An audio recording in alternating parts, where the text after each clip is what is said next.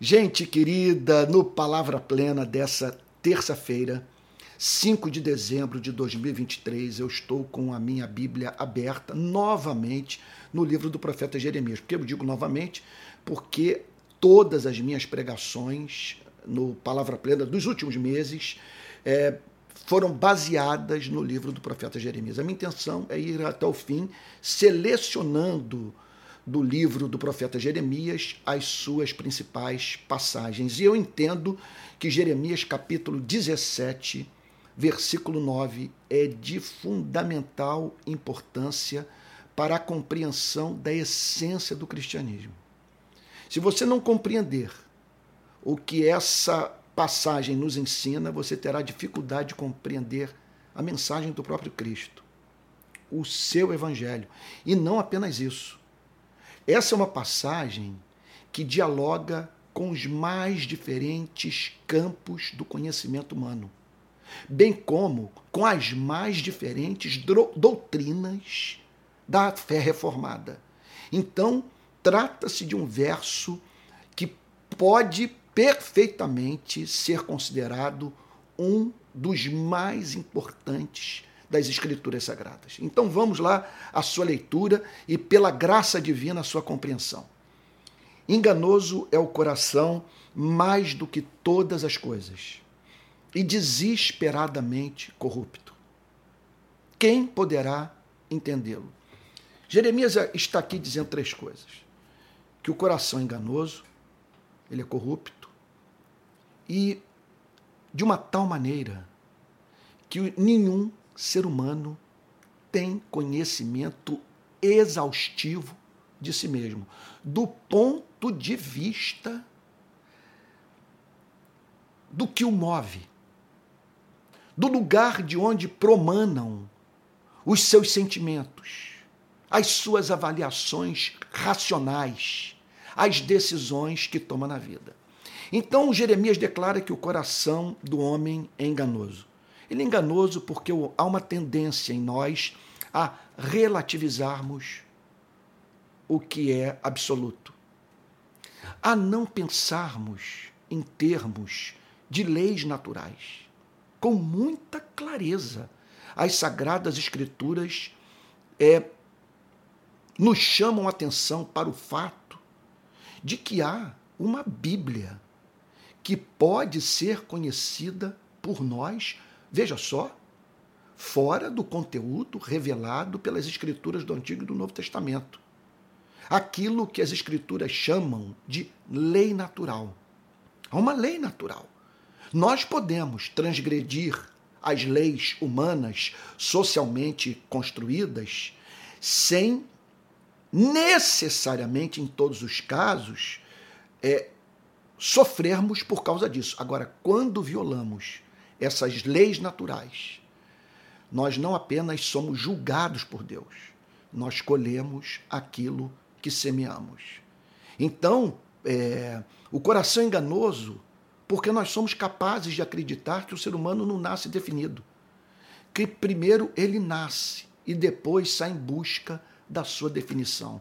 E ele é livre para escolher o caminho que bem entender, mesmo que esse caminho, repito, viole a lei natural. O coração é enganoso porque o homem tem a tendência de chamar o pecado de virtude. Então ele chama a covardia de prudência. Ele chama a avareza de um, sabe, de uso cuidadoso dos recursos financeiros, de prudência. Então ele é capaz de, de chamar o comportamento carnal de liberdade na graça divina. E eu poderia multiplicar os exemplos. Então, como que os seres humanos, em conexão a isso, racionalizam o mal? Freud tratou disso extensamente ao falar sobre os, os mecanismos de proteção do ego. Como nós prote nos protegemos, protegemos o ego de tudo aquilo que o fere, e um dos mecanismos de proteção é encontrarmos uma justificativa racional para a hediondez do, do nosso comportamento.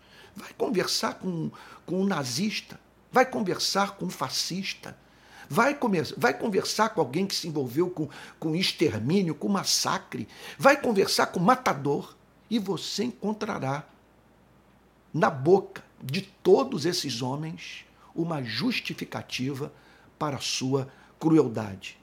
O coração é enganoso porque ele brinca com o amor divino.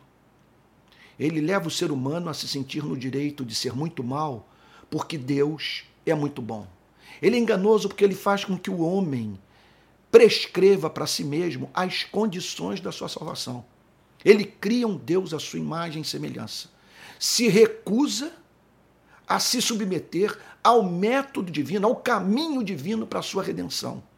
E cria, portanto, é um Deus ao qual ele pode domesticar e que, portanto, é forçado a salvá-lo é, nos termos estabelecidos pelo próprio homem. É um coração corrupto, porque ele é egoísta. Isso aí é empiricamente comprovável. A nossa maior obsessão na vida é ser feliz.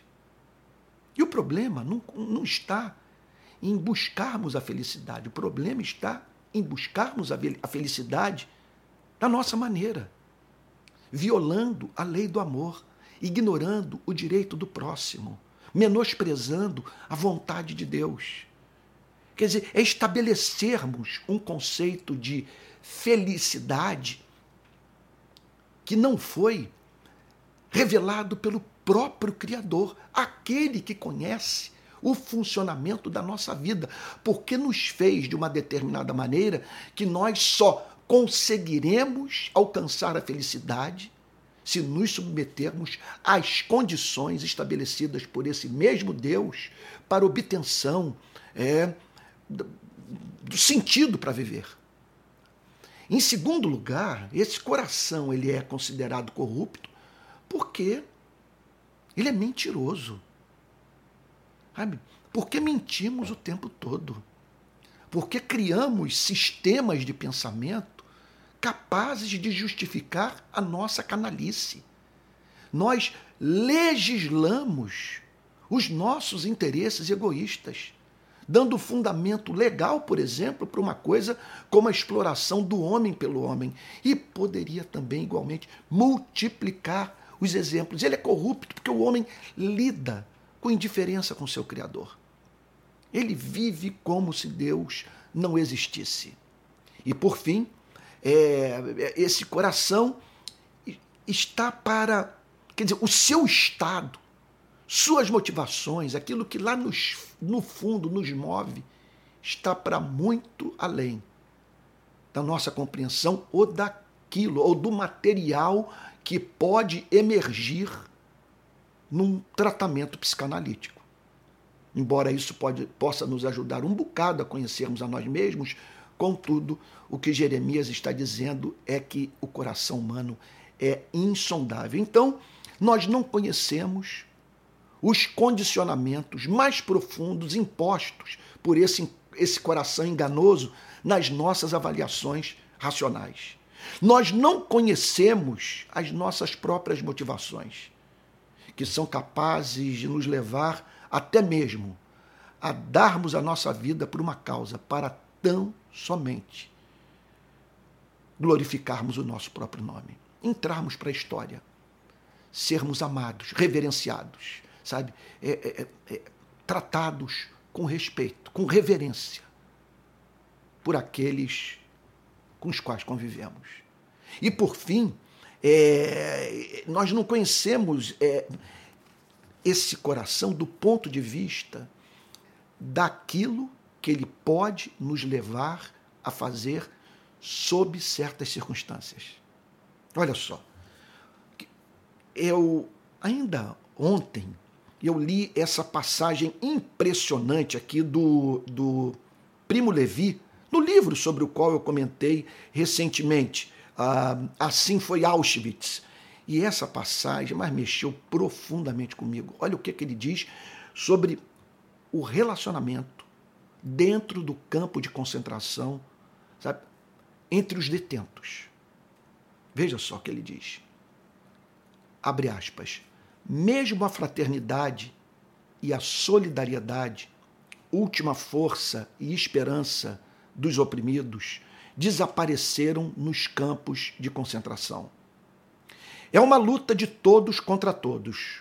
O primeiro inimigo é seu vizinho, que cobiça seu pão e seus sapatos, cuja mera presença lhe rouba um palmo da sua cama.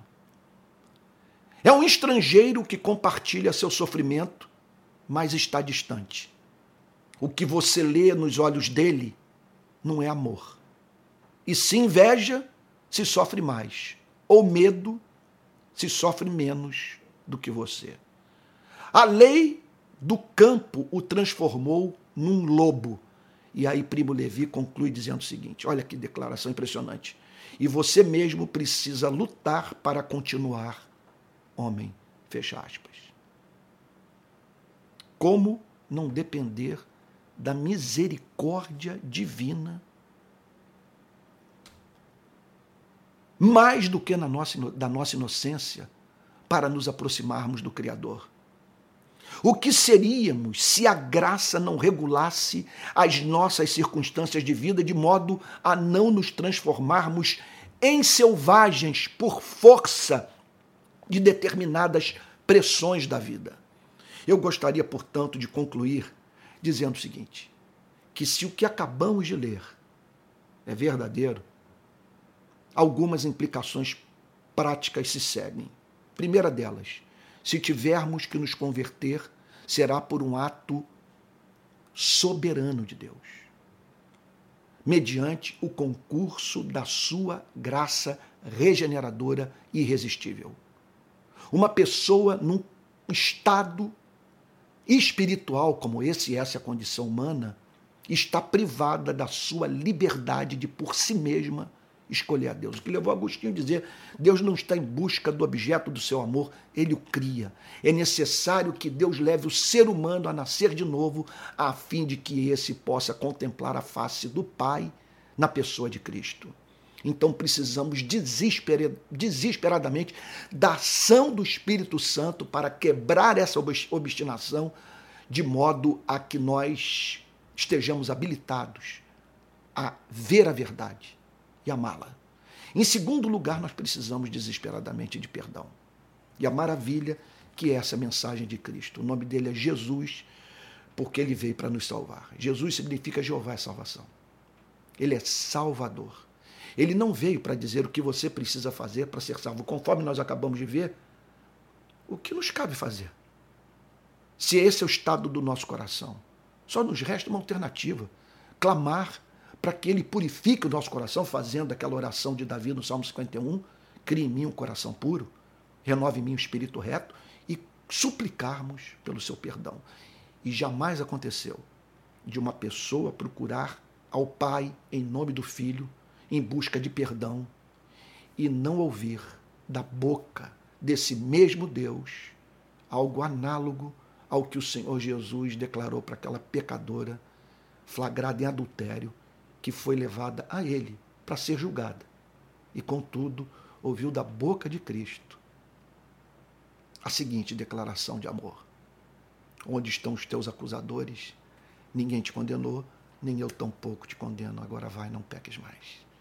Ele parou na cruz para que os nossos pecados fossem postos na sua conta. Mediante a sua morte, ele conquistou essa salvação para você e para mim e tudo que nós precisamos. Repito o que acabei de dizer, que na verdade é um plágio de Martim Lutero. Tudo que nós precisamos é nos aproximar do Pai, confiando mais na sua misericórdia do que na nossa inocência. E por fim, como carecemos do cuidado providencial de Deus. De um Deus, por isso que nós temos que orar e não nos deixe cair em tentação, que significa uma operação interna e externa. Ele precisa, pelo seu poder soberano, santificar o meu coração, a fim de que os reveses da vida não me façam perder o ser. Mas eu careço também que ele regule as circunstâncias da minha existência, a fim de que eu não o desonre Eu preciso, portanto, dessa graça que é, não permite que eu passe por tentação sobre-humana, porque sou frágil, moralmente frágil, e por isso a mim só me cabe orar. Não me deixe, não me deixe cair em tentação, porque eu amo, porque eu não quero desonrá-lo, porque não há nada mais importante na minha vida do que o Senhor, meu Deus. Portanto, há esperança para você e para mim, porque Deus é bom e a sua misericórdia dura para sempre.